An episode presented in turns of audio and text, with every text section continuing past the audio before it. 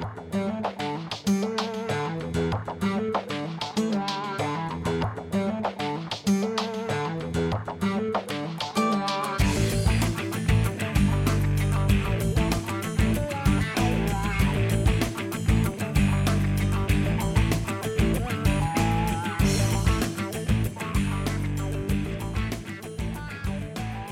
¿Qué tal, queridos hermanos amigos? Sabe el Padre Pedro Núñez y qué alegría, qué gozo estar con ustedes nuevamente en este su programa, Conozca Primero su Fe Católica.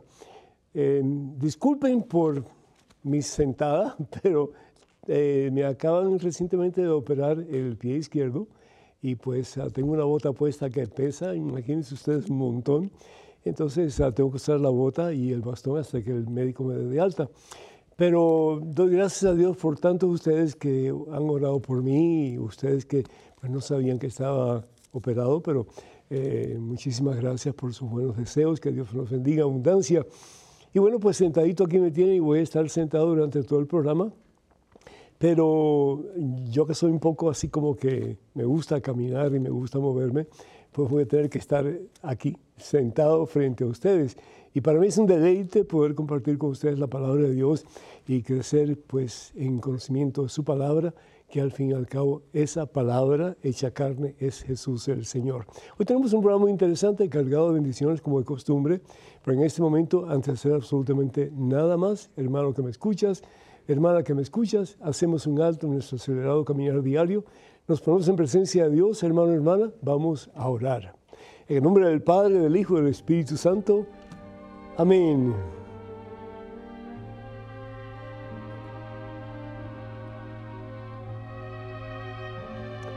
Padre bueno, Padre Santo, Padre que eres nuestro papá, Señor de la vida, Señor del poder, Señor del amor, Señor de la victoria. Gracias por este momento en que compartimos tu palabra, Señor. Gracias, oh Dios, por el don de la vida. Particularmente, sí, Señor, por el don de la vida. Hemos sido creados para ti, Señor, como decía San Agustín, y nuestra alma no descansará hasta que ah, descanse en ti, Señor. Hasta que podamos verte, conocerte, amarte, como tú nos miras, nos conoces, nos amas, y estar contigo, Señor, para toda la eternidad. Ese es nuestro propósito más importante en nuestra vida, Señor. Gracias, Padre Santo, por la vida de este Hijo tuyo que tanto tú amas. Bendícelo abundantemente. Bendice su deseo, Señor, de vivir su vida de acuerdo a tu santa voluntad. A veces encontramos baches en el camino, Señor. A veces encontramos dificultades en nuestro caminar con Jesús. Pero tú nos has prometido no dejarnos solos, Señor.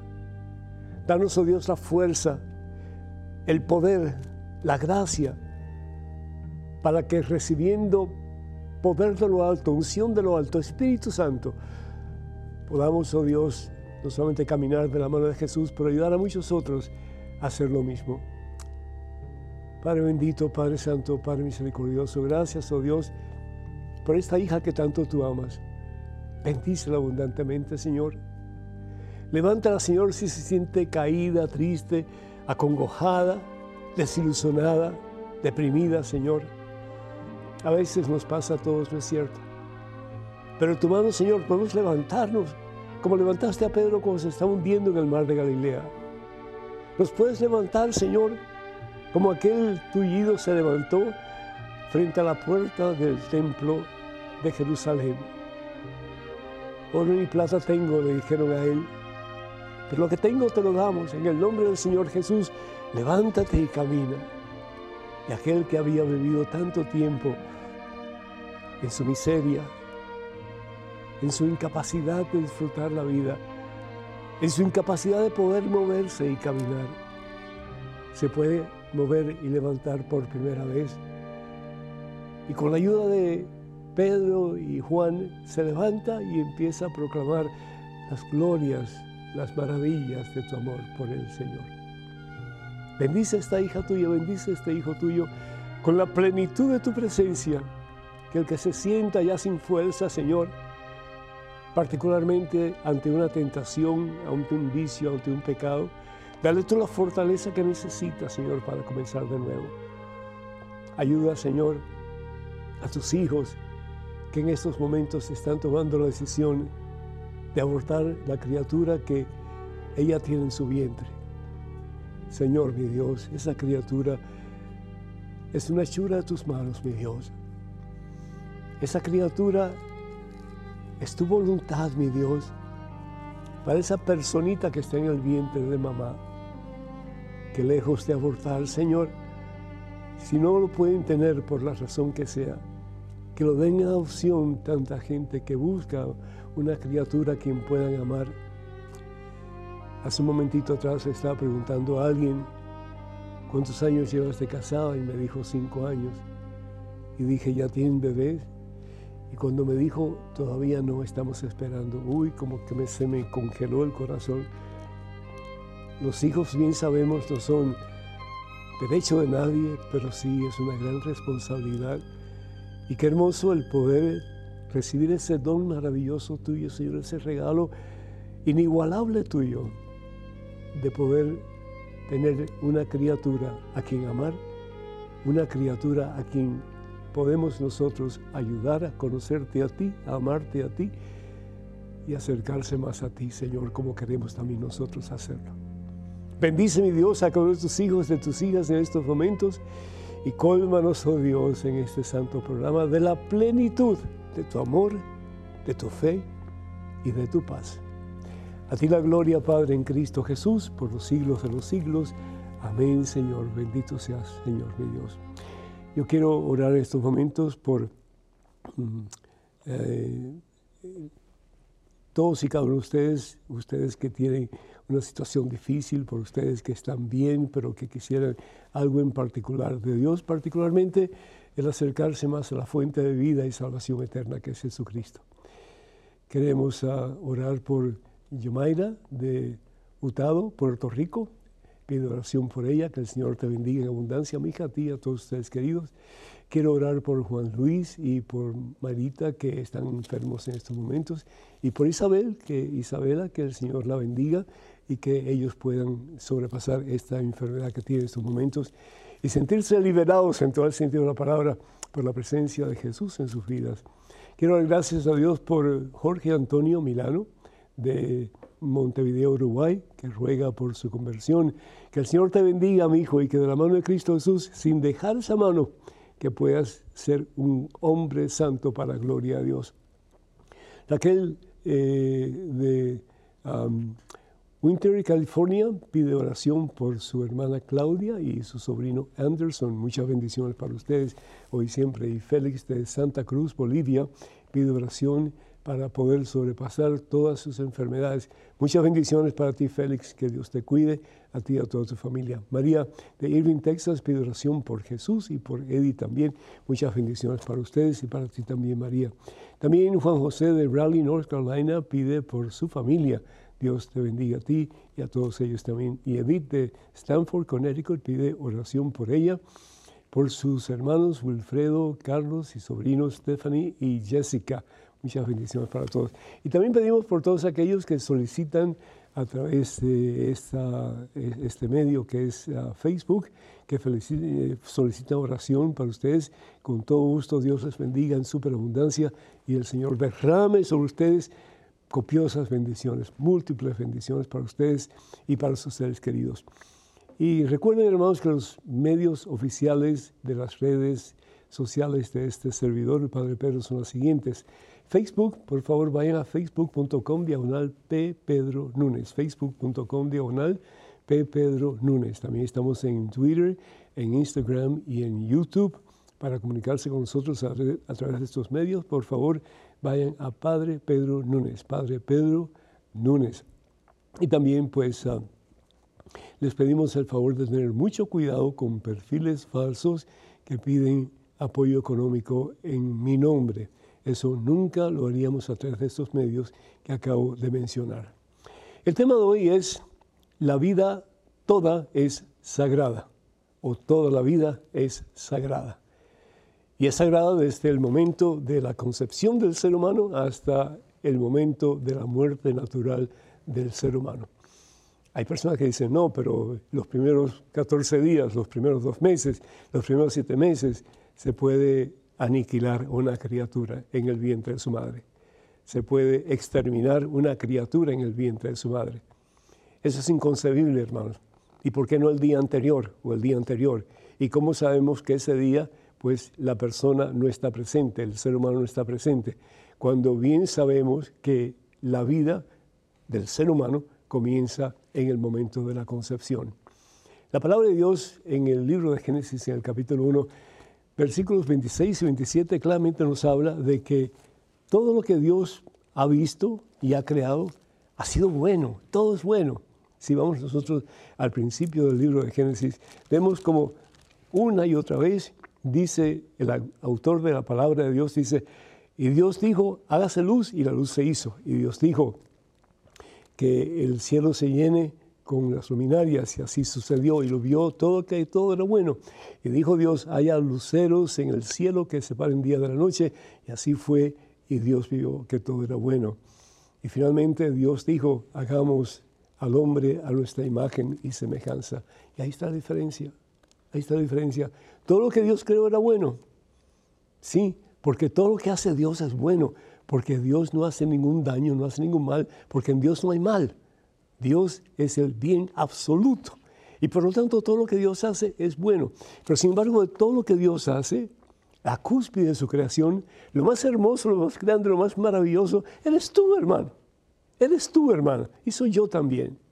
¿Por qué? Porque hemos sido creados a imagen y semejanza de Dios. Quiere decir que de todo lo dado, de todo lo que existe en el universo, lo más valioso para Dios, lo más importante, lo más grande, lo más maravilloso, eres tú y soy yo. ¿Por qué? Porque hemos sido creados a imagen y semejanza de Él. Tenemos algo que los demás seres creados por Dios no tienen, y es el alma inmortal. Es el alma inmortal. Como Dios es inmortal, tú y yo somos inmortales también. Viviremos para toda la eternidad y ojalá que viviremos para toda la eternidad en su presencia en el cielo. La palabra de Dios en el libro del profeta Jeremías, en el capítulo, eh, vamos al capítulo 1, versículos del 4 en adelante. Vamos a ver aquí, un momentito. Dice la palabra de Dios, me llegó una palabra de Dios, antes de formarte en el seno de tu madre, ya yo te conocía. Esto es tremendo. ¿Sabías tú que Dios te conocía antes de tu nacer? Ya Dios te conocía. Antes de que tú nacieras, yo te consagré. Es decir, Dios te dio una misión, Dios te encargó un propósito. No estamos aquí simplemente para comer, dormir, eh, sentir problemas en nuestro, en nuestro cuerpo o dificultades. Estamos aquí con una misión que Dios nos ha dado y esa misión, hermana, hermano, es intransferible. Es decir, lo que tú puedes hacer, nadie lo puede hacer. Lo que yo puedo hacer, nadie lo puede hacer. ¿Por qué? Porque Dios te ha dado ciertas habilidades y ciertos talentos que solamente tú puedes hacer. Las personas que tú conoces, yo no los conozco. Las personas que yo conozco, tal vez tú no las conoces, y así tantas cosas, ¿verdad? Por eso San Pablo nos habla de que cada uno de nosotros tiene una cantidad de talentos diferentes unos de otros. Por ejemplo, la oreja para oír, y la oreja no le puede decir a la mano, no te necesito, por el contrario, te necesito mano, y la mano a la oreja. Y también pues la cabeza, los pies, no te necesito, no, eso sería ridículo. Si no tuviéramos cabeza, no tuviéramos nada. Pero también si no tenemos pies, también estamos un poco malucos, ¿no es cierto? Y pedimos en estos momentos para las personas que no tienen pies, que el Señor supla sus necesidades con otras formas de talentos que el Señor le está dando y le quiere dar. En otras palabras, todo lo que tenemos es una combinación de, de, gracias, de talentos, de regalos que Dios nos ha dado. ¿Y para qué son? Para poner al servicio a los demás, no solamente para nuestro propio bien, pero para el bien de los demás. Entonces, la palabra de Dios nos invita a que seamos conscientes de que lo que nosotros tenemos es un don de Dios y ese don de Dios no lo podemos ni malgastar, ni lo podemos exterminar, ni lo podemos aniquilar, ni lo podemos matar. La palabra de Dios entonces nos habla de la importancia de hacer todo lo posible para que nosotros podamos servir a nuestros hermanos. Y dice el Señor Jesús que lo que hagamos por el más pequeño, al fin y al cabo, lo hacemos por Él. Igual que lo que dejemos de hacer por el más pequeño necesitado, lo dejamos de hacer por el Señor Jesús. ¿Por qué? Porque de nuevo, cada vida es sagrada, cada vida es un regalo de Dios y si nosotros estudiamos un poquito en nuestro propio ser lo que Dios nos ha dado, todos son regalos de Dios. A veces con nuestros achaques y nuestros problemas y nuestras cosas, pero todo lo que somos es un regalo de Dios. Y todo lo que es el hermano mío, mi hermana, todo lo que está a mi alrededor y aquellos que yo ni siquiera conozco, son un regalo de Dios. Y ahí está Dios. Y por eso el Señor Jesús dice que la vida es importante, que amemos la vida, que cuidemos la vida. Tanto así que el mismo Señor Jesús dice en el Evangelio según San Juan capítulo 10, versículo 10, he venido para que tengas vida. ¿Qué vida? La misma vida de Dios, la misma vida que Dios te ha dado desde el momento de tu concepción para que tengas vida y vida en abundancia. Y no solamente para tu propio bien, pero para bien de muchas otras personas que van a depender de ti de una forma u otra, para que a través de tu vida ellos también puedan levantarse de sus problemas y dificultades y puedan tener vida como Dios quiere vida para ti. Que podamos en estos momentos reconocer que la vida es sagrada, que la vida es un don de Dios y luchemos no solamente por cuidar nuestras vidas, que a veces no las tratamos muy bien, ¿verdad que no? Pero también tratar de hacer lo posible por cuidar las vidas de aquellas personas por quienes somos responsables particularmente y al fin y al cabo por toda persona que existe en este universo. No podemos hacer mucho tal vez, pero por lo menos orar por el mundo, orar por la paz en el mundo, orar por la unidad en el mundo, para que un día el mundo sea realmente el reino de Dios aquí en la tierra y haya verdadera vida, presencia de Jesús entre nosotros. Que así sea. Hermanos y hermanos, nuestro número telefónico para que se comuniquen con nosotros es el 205-271-2924. Repito, 205-271-2924. Vamos a una pequeñísima pausa, pero regresamos en cuestión de momentos. Así que, hermana, hermano, por favor, no se vayan. Quédense con nosotros.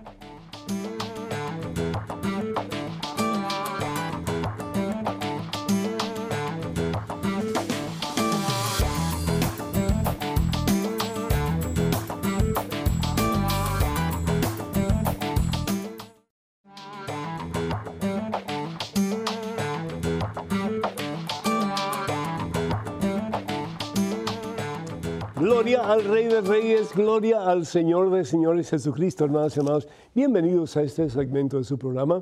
Conozca primero su fe católica, soy el Padre Pedro Núñez y como le dije anteriormente, pues tengo que estar sentado en esta ocasión porque me hicieron cirugía del pie izquierdo y pues no debo de poner el pie mucho tiempo en el suelo. Así que, pero yo me siento bien, me siento tranquilo, gozoso de estar con ustedes y me parezco ahora al Padre Mitch Pacua en inglés.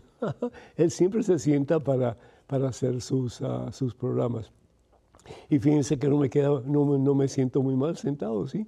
Pero bueno, eh, otra forma de compartir con ustedes. Y esa era mi inquietud, mi deseo, de poder, a pesar de la cirugía, de compartir con ustedes la palabra de Dios, palabra que sana, que libera, que restaura, palabra que salva. Y al final de este programa quisiera compartir con ustedes de un evento que vamos a tener en Nueva Orleans que se llama Sábado de Milagros el sábado primero de abril y también el 31 del mes de marzo.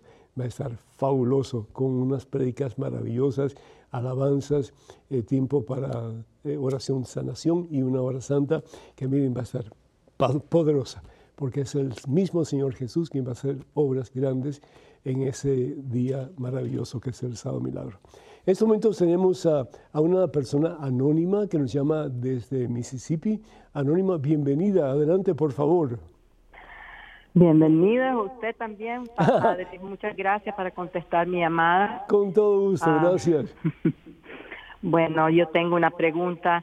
Después de ser criada en la fe católica toda mi vida, ah, yo traté lo más posible de crear a mis dos criaturas igual en la fe, pero usted sabe que la cultura ahora ya, eh, ahora mi hijo vive con una amiga, mi hija quiere divorciarse después de 11 años y fueron casados, mi hija fue casada católica, pero yo ya no sé cómo puedo ayudar a, porque yo creo que nosotros tenemos que seguir la, la fe. Uh, porque no podemos hacer lo que lo que queremos, sino que lo que Dios manda y como mis hijos fueron criados así por mí, ahora hacen lo que lo que quieren, no hacen lo que deben. Y me preocupo porque bueno, me preocupo por el alma de los dos hijos míos y quiero yo, necesito oraciones para mí misma mm. y para mis criaturas, para que se acerquen un poquito más a su fe y que lo sigan al Señor de la mano.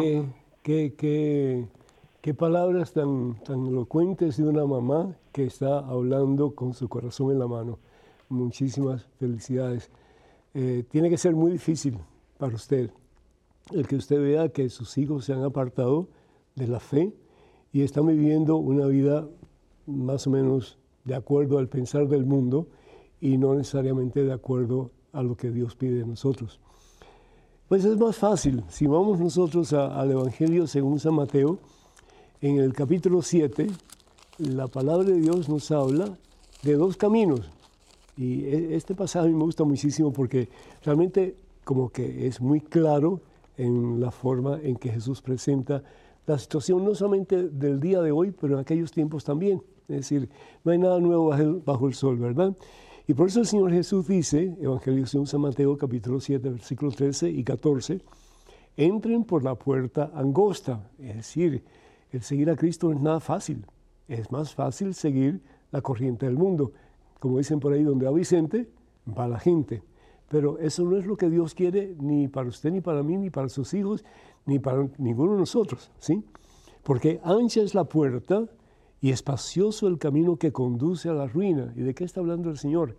No solamente del infierno, es decir, si le damos la espalda a Dios y optamos para hacer las cosas según nuestra propia voluntad, nuestros caprichos y deseos, pues al cielo no podemos entrar, aunque Dios nos ama eternamente, Dios único Hijo por nosotros, pero si nosotros le damos la espalda a Dios, Dios tiene que respetar nuestra voluntad nuestro libre albedrío siempre.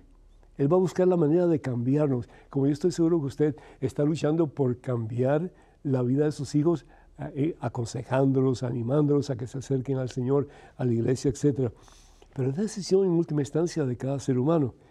Y dice el Señor Jesús, y son muchos los que pasan por él, por el camino ancho. Pero qué angosta es la puerta y qué escabroso el camino que conduce a la salvación. Eh, eh, a mí se me paran los pelos de punta a veces cuando leo esto. Qué angosta es la puerta y qué escabroso el camino que conduce a la, que conduce a la salvación y qué pocos son los que lo encuentran. Podemos haber estado en escuelas católicas, podemos haber tenido una formación católica en casa, pudiéramos haber tenido eh, la oportunidad de escuchar eh, no sé, predicadores, en fin. Pero al fin y al cabo la decisión está de cada uno de nosotros. Y dice el Señor al final que pocos son los que encuentran el camino. El camino que nos lleva a dónde? El camino que nos conduce a la salvación. ¿Qué hacer en su caso? ¿Qué hacer? Primero que todo, yo lo que le pido a usted es que usted no em, se sienta culpable de la decisión de sus hijos.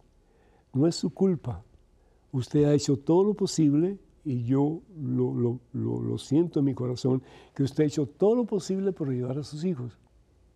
Pero hay un momento en la vida de los hijos que ellos tienen que tomar sus propias decisiones. En el caso de su hijo, pues eh, él tiene que saber que él está haciendo algo que está en contra de la voluntad de Dios. Está usando a esta muchacha. Si realmente la ama, si realmente él quiere respetarla, si quiere eh, que, ella esté con él hasta que se, mueran los dos, él tiene que casarse con ella. Tiene que haber algún tipo de, de, acuerdo de que yo, yo voy a vivir para ti, después de Dios yo voy a vivir para ti, yo voy a amarte a ti con todo mi corazón. Yo no te voy a, a aceptar hoy y después el día de mañana voy a buscarme otro o otra, porque al fin y al cabo, pues eso no es lo que Dios quiere. Dios quiere que el ser humano se una a su pareja y los dos lleguen a ser un solo ser. Eso nos dice la palabra de Dios en el libro de Génesis capítulo 1, versículo 28. Y con su hija, el divorcio no es una puerta para el cristiano, no lo es. Es decir, el, divorcio es un invento mundano, pero no es un invento de Dios. El invento de Dios es el matrimonio. Y desafortunadamente hay muchos que utilizan el matrimonio y no lo están haciendo correctamente porque no lo están haciendo de acuerdo a la voluntad de Dios. Pero el matrimonio es para que el hombre y la mujer se unan y lleguen a ser un solo ser. Eso es, eso es lo que Dios quiere. Y de ahí se forme la familia humana. Pero hoy día, no, cada cual tiene que hacer lo que cada cual quiere. El Papa Benedicto XVI, cuando era el, el cardenal Ratzinger, bien claro lo dijo, que vivimos en una época de relativismo, pero exagerada, en que vivimos una soberbia y un egocentrismo exagerado porque yo voy a hacer con mi vida lo que yo quiero hacer. A mí no me estés diciendo que tengo que hacer con mi vida, yo voy a hacer con mi vida lo que yo quiero. Te guste o no te guste, te duela o no te duela. Y eso no es de Dios. Entonces, si tenemos esa actitud, ¿cómo esperamos un día llegar al cielo? Cuando lo que el Señor Jesús nos pide es que pongamos en práctica el mandamiento nuevo. ¿Y cuál es el mandamiento nuevo? Evangelio según San Juan, capítulo 13, versículos 34 y 35. Les doy un mandamiento nuevo. Ámense como yo los he amado, hasta el punto de la vida, sí. Que tu hijo pueda decirle a su pareja, yo quiero amarte, hasta el punto, si es necesario, de dar mi vida por ti, y que ella pueda hacer lo mismo. Como usted lo ha hecho con sus hijos, que yo estoy seguro que le ha dado todo lo que ellos han necesitado para poder crecer en un ambiente sano y un ambiente cerca de Dios. Y los sacrificios que usted ha hecho, yo le, yo le aseguro, no son en vano, no son en vano. Esa semilla, esa semilla que usted ha sembrado en el corazón de su hijo, de su hija, un día va a dar fruto. Usted no se canse de orar, pero al mismo tiempo no se eche la culpa a usted misma, porque usted no la tiene. Es el mundo en que vivimos, ¿sí? Que nos absorbe, que nos aparta de Dios y que nos hace sentir que no necesitamos de Dios para ser feliz. Y Satanás está bien contento, porque podemos ser felices un poco aquí en la tierra, pero ¿y después que Llegamos a la vejez y después que Ya no tenemos más nada por qué luchar, ya no tenemos más nada, por qué eh, desear ser feliz, porque ya lo hemos probado todo a nuestro gusto y antojo y nos damos cuenta que por ahí no va la cosa. Y ojalá que no sea muy tarde para ellos y que puedan reaccionar y darse cuenta que tienen un vacío muy grande en el corazón y que solamente Jesús puede llenar ese vacío. La otra cosa que yo, yo pido para tu hija es que busque ayuda. Si yo tengo un cáncer, yo voy a buscar ayuda de un médico o de otro médico. Si yo tengo, qué sé yo, un problema en, mi pie, yo voy a buscar a alguien que me ayude, ¿sí? Pero yo no me voy a quedar con los brazos cruzados y decir, bueno, pues ya tengo ese problema en el pie, ya no se puede hacer, tengo cáncer, nada. No, no, no. ¿Cuánto tú has tratado realmente por buscar solución a tu problema? ¿Te has sido infiel? Bueno, vamos a buscar la razón por la cual tú fuiste infiel. Tal vez en alguna forma tu hija tuvo que ver en eso. Tal vez no fue suficientemente amorosa, tal vez no fue suficientemente comprensiva. Yo no sé, tal vez la culpa fue todo de él. Pero en toda relación usualmente tanto el hombre como la mujer tienen cierto grado de culpabilidad. Sigue orando por ellos, sigue ah, aconsejándolos cuando puedas, sin ser impertinente, pero una palabra que tú siembres en el corazón de tu hijo o de tu hija puede hacer que haya un cambio profundo y definitivo en el corazón de ellos. Que Dios te bendiga, cuenta con estas oraciones. Tenemos un correo electrónico, una pregunta, adelante por favor. Quisiera saber de los siete jinetes del Apocalipsis. Dios los bendiga. Gastón Marcelo Errante. Gastón, el Señor te bendiga. ¿Cómo estás, hijo? Espero que bien. Pues ah, no son siete realmente, son cinco. A ver, vamos, vamos a contarlos. Está el caballo blanco, es uno, en Apocalipsis capítulo 6.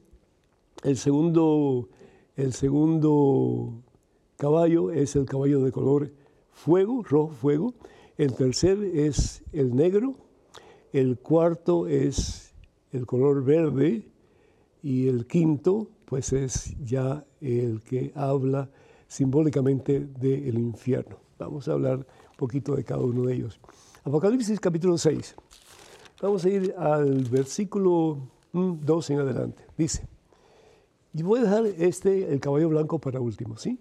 Para último. Voy a comenzar con el caballo color rojo fuego. Dice, Cuando abrió el segundo sello, ¿y quién tiene el poder para abrir los sellos? Los siete sellos, son siete sellos, eso sí, los siete sellos de la historia de la humanidad, Jesucristo. Él es el dueño y señor de la historia. Y nos guste o no nos guste, es el dueño y señor de tu vida y de mi vida. Que no querramos nada que ver con Él, es cosa nuestra, pero de que Él es el rey y señor de la historia, de la vida, de todo lo creado, porque a través de Él se creó todo. Él es la palabra de Dios y a través de la palabra se crea todo lo que existe. Dios Padre crea todo lo que existe. Dice, salió otro caballo, después hablaré del primero, que es, eh, es el caballo blanco de color rojo fuego. Al que lo montaba se le ordenó que desterrara la paz de la tierra y se le dio una gran espada para que los hombres se mataran unos a otros. Caramba, eso está sucediendo hoy día, ¿no es cierto?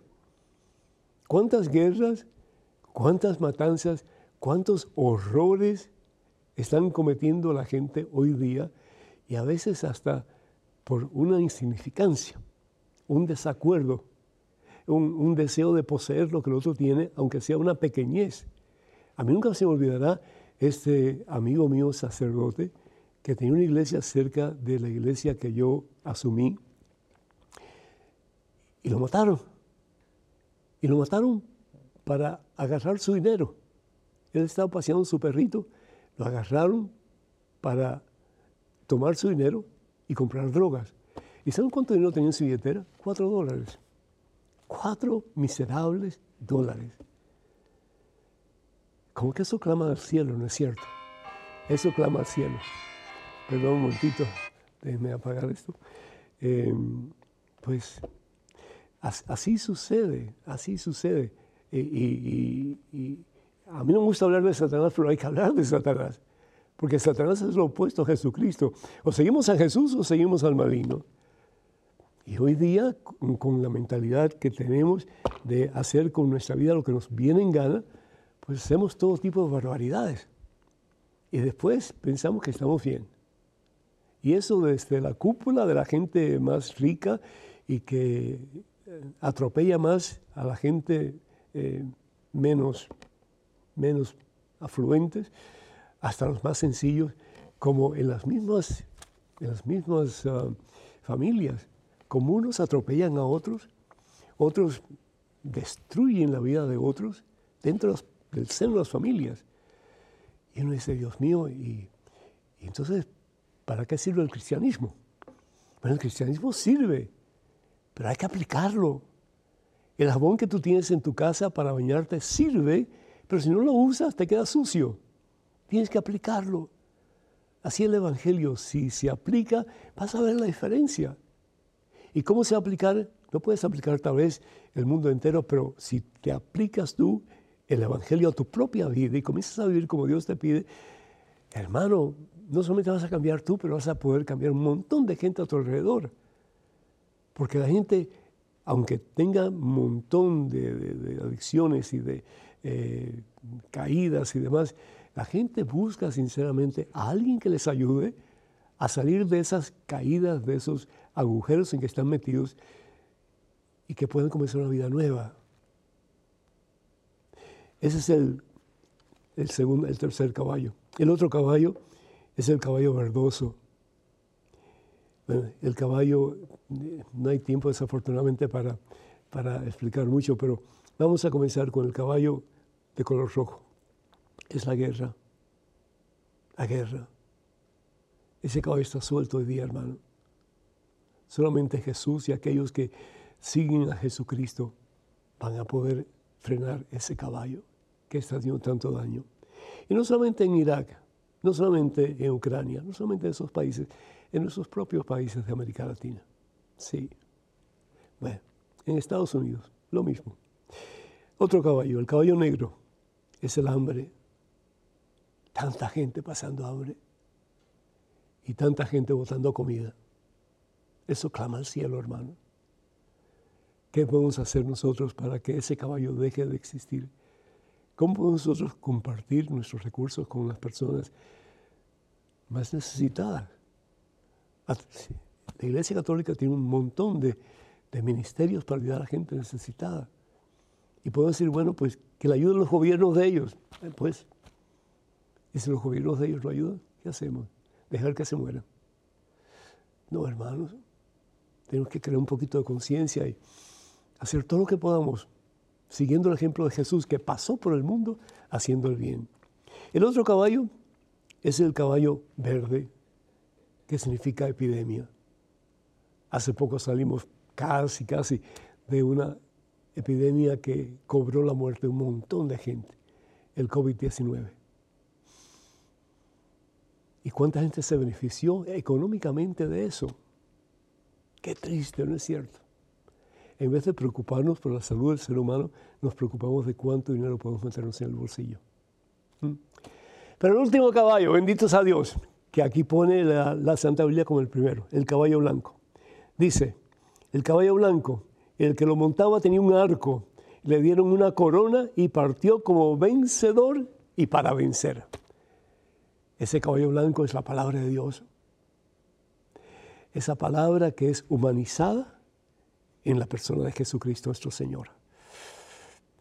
Que si nos unimos a Él, si nos unimos a, su, equipo, a su grupo, a su iglesia, pero de verdad unidos a Jesús, hermanos, vamos a cambiar el mundo. ¿Por qué? Porque Jesús lo ha prometido. Él ha prometido victoria, porque en Él ya nuestra es la victoria y ha prometido nunca, nunca, nunca dejarte ni a ti ni a mí huérfanos. Siempre estaré con ustedes. Así que ánimo y adelante. Que esos caballos que son del maligno desaparezcan a medida que el caballo blanco, en todo su esplendor, en todo su poder, en toda su victoria, haga la diferencia en este mundo. Junto a nosotros, Él dirigiendo para que este mundo llegue a ser de verdad un mundo ante el cual todo el mundo que es de Cristo pueda doblar rodillas y proclamar que Jesucristo es el Señor, para la gloria de nuestro Padre Dios.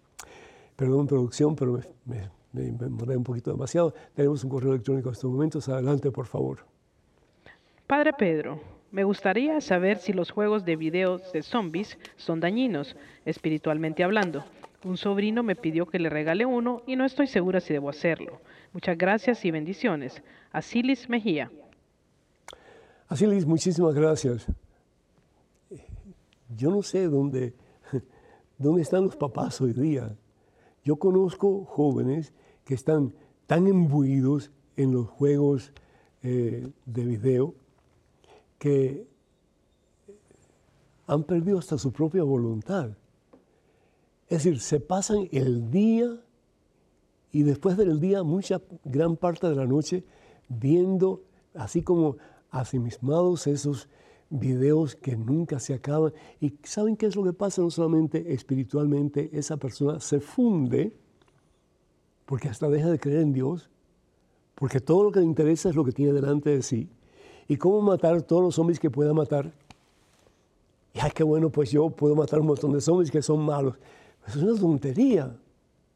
Primero que todos los zombies no existen. Y segundo, ¿cómo pensar que estos que vienen de ultratumba van a tener poder más que Dios para vencer al ser humano? Eso es imposible de entender. Pero ahí se deben arrastrar por estas cosas y se envician. Y no solamente se envician, pero su espiritualidad te cae al punto que ni a la iglesia, ni oración, ni estudio bíblico, nada.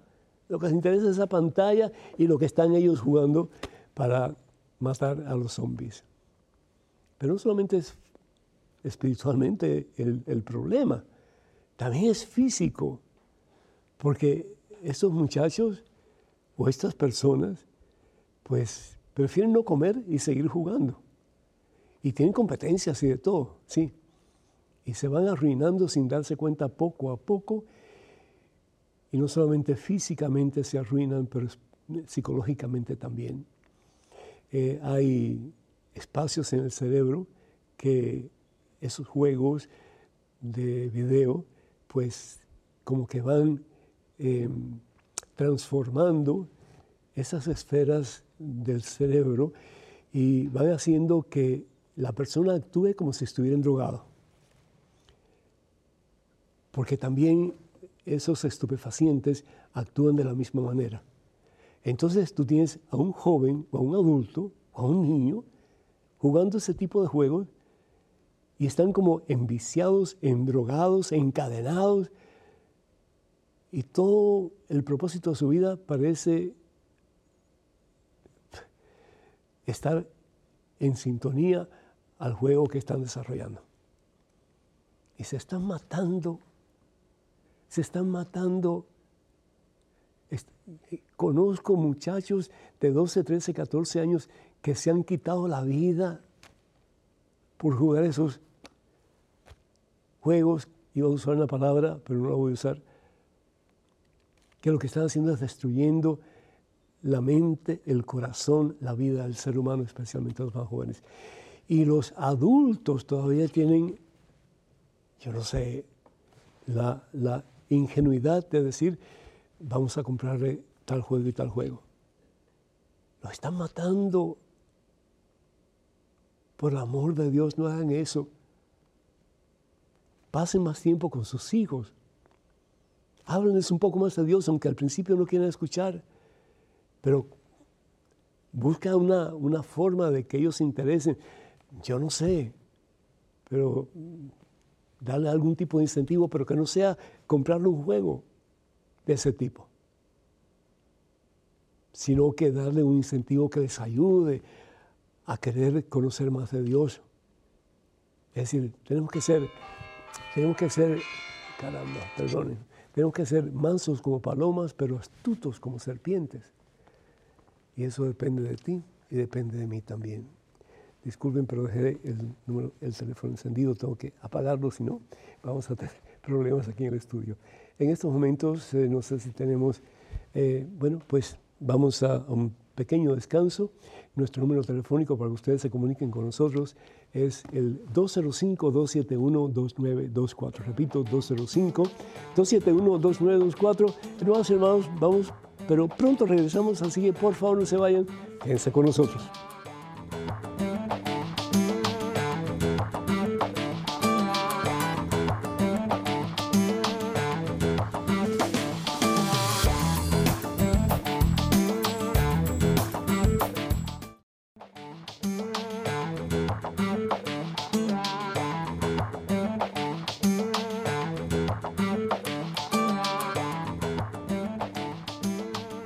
Alabado, glorificado, exaltado sea el nombre de Cristo Jesús, nombre que está por encima de todo otro nombre, hermano, hermana.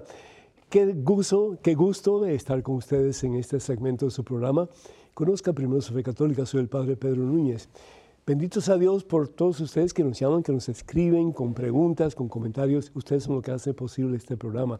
Tenemos en estos momentos un correo electrónico con una pregunta. Adelante, por favor. Querido Padre Pedro, ¿Por qué en la Biblia existen dos versiones sobre la muerte de Judas? Gracias, Miguel Castro. Miguel, Dios te bendiga. Eh, vamos, a, vamos a aclarar primero que esas dos versiones son complementarias. Vamos al Evangelio según San Mateo capítulo 7, perdón, capítulo 27, versículo 7. Dice la palabra de Dios que después que Judas se da cuenta de que había traicionado a Jesús y que realmente pues había traicionado a un hombre inocente y que su, su interés era el dinero por encima del bienestar de la persona, dice que la palabra de Dios que fue donde, donde los sacerdotes judíos y dijo, he pecado, he entregado a la muerte a un inocente. Qué triste, ¿no? Al mismo Dios. Tal vez Judas no estaba muy consciente de eso, pero al mismo Dios. Ellos le contestaron, ¿qué nos importa eso a nosotros? Eso es asunto tuyo. Ay, Santísimo Señor, peor todavía. Entonces él, arrojando las monedas en el templo, se marchó y se fue a ahorcar. Eso es lo que dice ese pasaje, ¿verdad? Eh, eh, después en el versículo 7 dice, entonces se pusieron de acuerdo los sacerdotes para comprar con aquel dinero el campo del alfarero. Lo destinaron para cementerio de extranjeros, por eso ese lugar es llamado campo de sangre hasta el día de hoy. Campo de sangre hasta el día de hoy. Vamos a ver qué es lo que dice la palabra de Dios en el libro de los Hechos de los Apóstoles, el capítulo 1, versículos 18 y 19. Dice la palabra de Dios, y este es Pedro hablando, ¿verdad?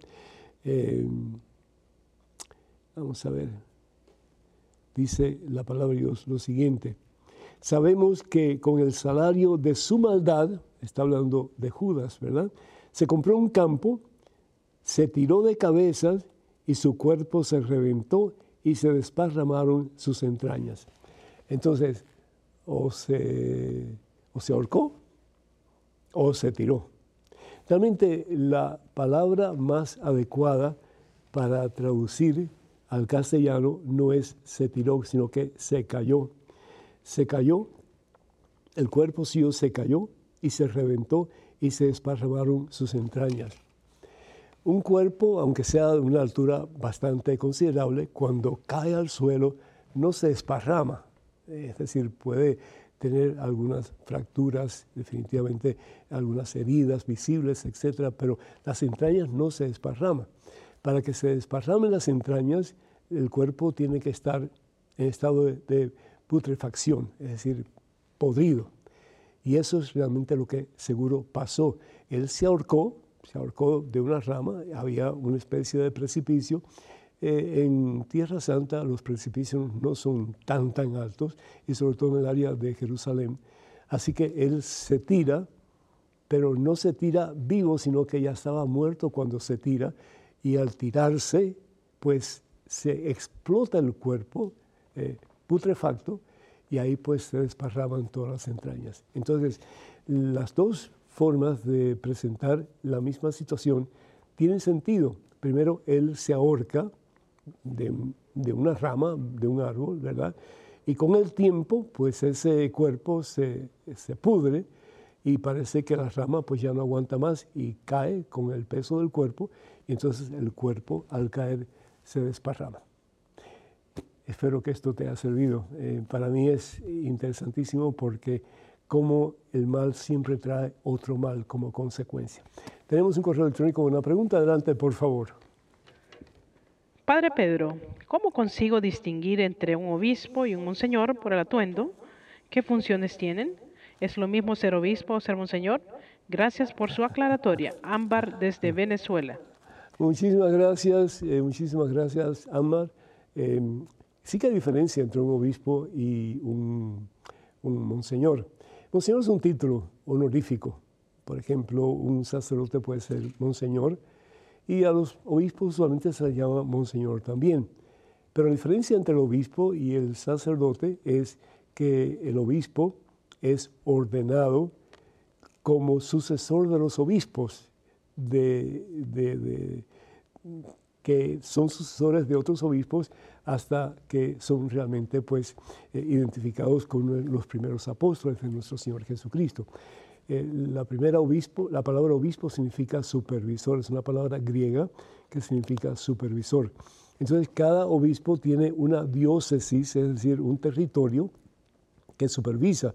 Y en ese territorio pues hay una cantidad de parroquias, ¿verdad? Y de sacerdotes religiosos, religiosas, etcétera, que en alguna forma pues son mm, eh, personas que le deben eh, al, al, obispo de esa, de esa de ese territorio, de esa diócesis, algún tipo de obediencia. ¿sí? Eh, fíjense que cuando un obispo ordena a un sacerdote, que anteriormente era diácono, pues el, el diácono tiene que poner sus manos en las manos del obispo y le pregunta al obispo si está dispuesto a obedecer a él y a sus sucesores.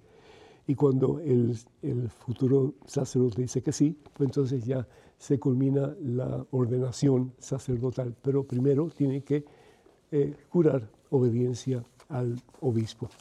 De nuevo, la diferencia entre obispo y monseñor, eh, a los monseñores eh, simplemente pues son personas que tienen un título honorífico por haber hecho algo importante en su sacerdocio. Los obispos realmente pues son sucesores de los apóstoles. Igual que un cardenal, un cardenal es un título honorario y como tal pues puede no solamente participar de la elección de un futuro papa, pero también puede ser llamado a ser papa él mismo. Así que ahí está la diferencia. Tenemos en estos momentos un correo electrónico con una pregunta. Adelante, por favor. Y parece que ya no hay tiempo para más preguntas. Qué pena, Dios mío, cómo se pasa el tiempo es rápido. Quiero decirles, hermanos y hermanos, que pronto, muy pronto, viernes 31 de marzo, que ya lo tenemos casi encima, tenemos un viernes de victoria en Nueva Orleans, Luisiana. Gran concierto con John Carlo y su banda. Y además tenemos la cantante Carol Ramírez que canta precioso y si no, que lo diga su esposo Daniel que va a estar predicando también ese sábado. Eh, eh, va a ser abril primero eh, perdón, el viernes, el viernes va a ser el viernes de victoria, ¿sí? y ellos van a estar uno cantando y otro predicando, y John Carlos pues va a estar amenizándolos con sus preciosas alabanzas. El sábado las puertas se abren a las ocho y media de la mañana con el favor de Dios, y es el sábado de milagros. Va a estar con nosotros eh, pues los sacerdotes más recientemente ordenados, eh, como el padre Alex, el padre... Mm, eh, Lenny y el padre Luis Carlos, que son excelentes predicadores, también va a estar con nosotros. De nuevo, pues Caro y Daniel va a estar con nosotros, eh, el, gran cantante em, em, John Carlos, por supuesto, y también va a estar con nosotros la señora Lucía Lizondo, que ella va a estar hablando particularmente sobre em, el problema que hay, hoy día con la confusión de género. Así que ella va a estar hablando sobre eso. Va a estar muy interesante. Papá y mamá no se lo pierdan, muchachos no se lo pierdan tampoco. Para más información, por favor, comuníquense al número telefónico 956-424-5405. Repito, 956 es el área. El número telefónico es el 424-5405. Así que de nuevo, viernes de victoria y sábado de milagros y va a ser en la ciudad de Nueva Orleans. El viernes va a ser, pues al lado de Nueva Orleans, va a ser en el área de Kenner. Así que no se pierdan esos dos grandes momentos para acercarnos más a la fuente de vida y salvación eterna que es Jesucristo. Eh, también quiero agradecerles a todos ustedes por sus oraciones, que Dios me los bendiga abundancia, por orar por este siervo de Dios y que podamos seguir juntos, pues saboreando el delicioso banquete de la santa palabra de nuestro Señor y Salvador Jesucristo.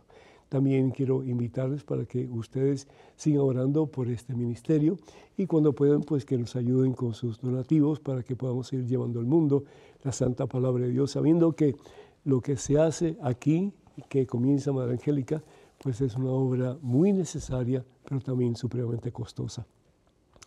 Y también por recordarles que tenemos mucho material disponible para ustedes en castellano, en español, así que por favor comuníquense con el catálogo religioso de WTN para más información, tanto los libros de Madre Angélica en español como los libros de este servidor.